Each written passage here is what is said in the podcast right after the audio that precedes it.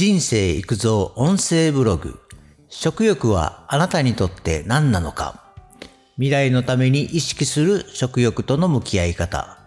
食欲を制する者は全てを制する。なんて言葉は今私が考えただけです。食欲は誰もが欲する欲で生きるためには特に大事だと感じます。しかし食欲の任せるままに食べると後々食事制限などの代償があるかもしれない。食欲は大事だが、食欲をコントロールすることはもっと大事。ということで、食欲があるのは元気な証拠。元気を維持するためにコントロール。食欲は健康のバロメーターとも言えます。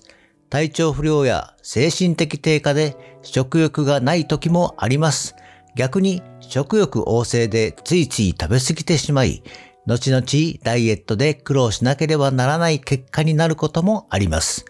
食欲を健康的観点からコントロールできるようにするべきだと思います。次に、食欲の最も重要な役目とは、風邪気味で病院へ行き、問診を受ける際、食欲はありますか？と聞かれたことがある人は多いと思います。食欲と病気が密接に関係していることがわかりますね。風邪で熱が出ると熱を下げようとしてエネルギーを使います。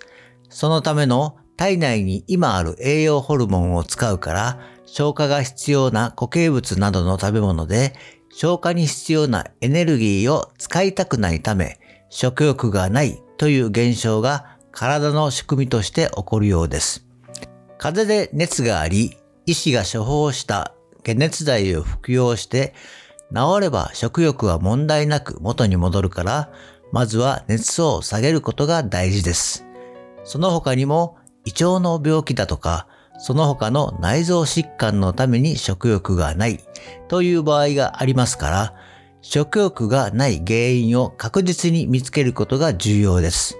食欲低下、食欲減退、食欲不振、食死不振などの言葉がありますが、これらも食欲がないに含めても良いかもしれません。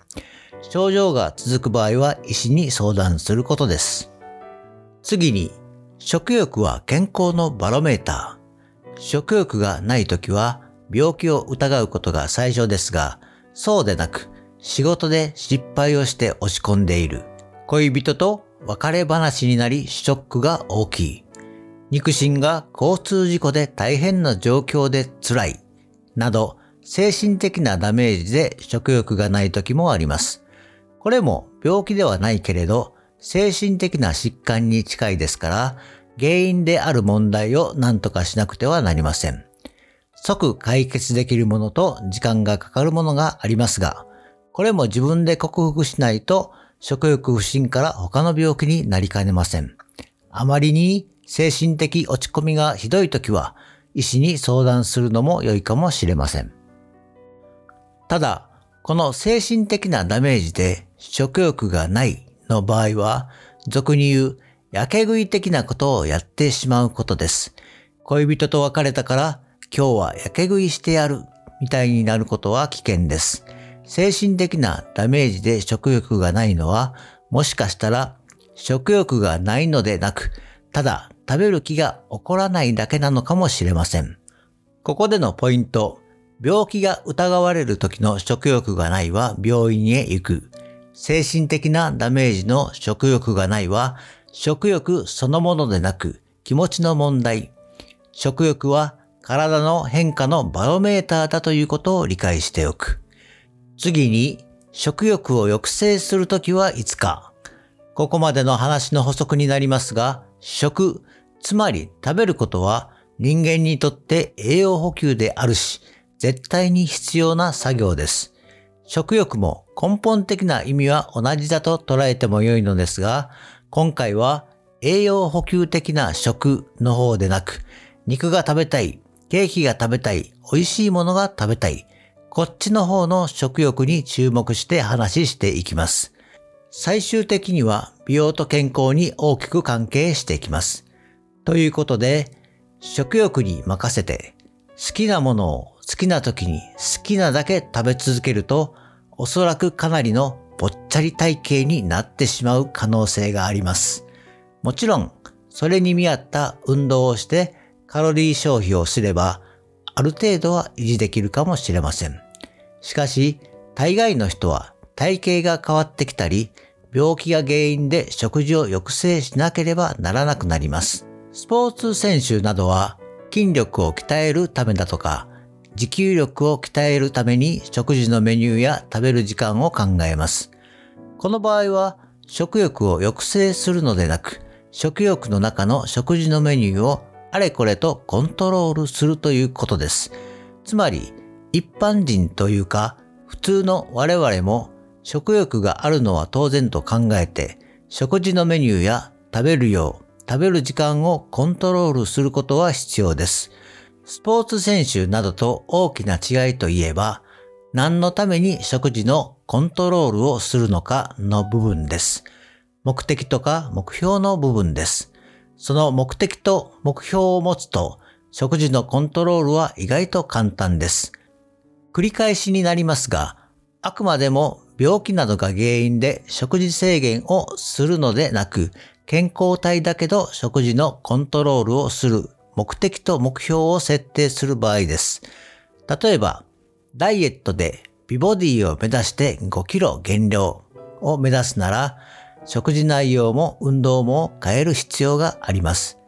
今は30代で特に問題ないが、アラフォーやアラフィフになっても今のような体型と健康を維持するのが目的なら、食事などのコントロールが必要です。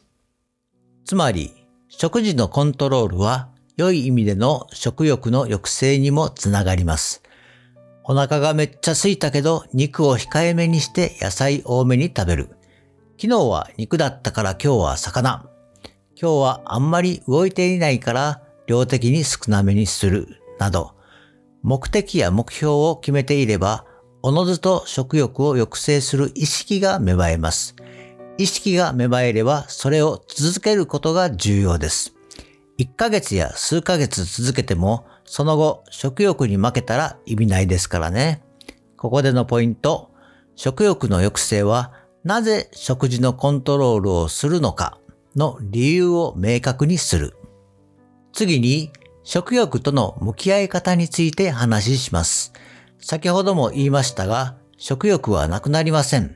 人間が生きるために必要な食欲です。食欲は健康のバロメーターにもなります。自分の食欲の度合い、基準を知っておくことが必要ですね。まとめますと、病気や何らかの形で食事制限が必要な場合を除いては、食欲をコントロールすることが大事です。それにはなぜ食欲をコントロールしなければならないのか、この部分の目的や目標を明確にしておく必要があります。そして食欲は抑制するのでなくコントロールする意識です。抑制は抑えたり制限するというちょっとマイナスのイメージがありますが、抑制でなくコントロールという意識に変えましょう。食欲のコントロールは食事の内容のコントロールです。それならば楽しく工夫しながら取り組めます。ここでのポイントは未来の自分のために食欲をコントロールしましょう。最後にまとめ、食欲があるのは生きている証拠です。その食欲を上手にコントロールすることができれば健康寿命が伸びます。健康寿命とは加齢とともに肉体的にも精神的にもできるだけ健康体で長生きすることです。これからの時代は特にこの健康寿命が注目されるでしょう。今日はここまで。バイバイ。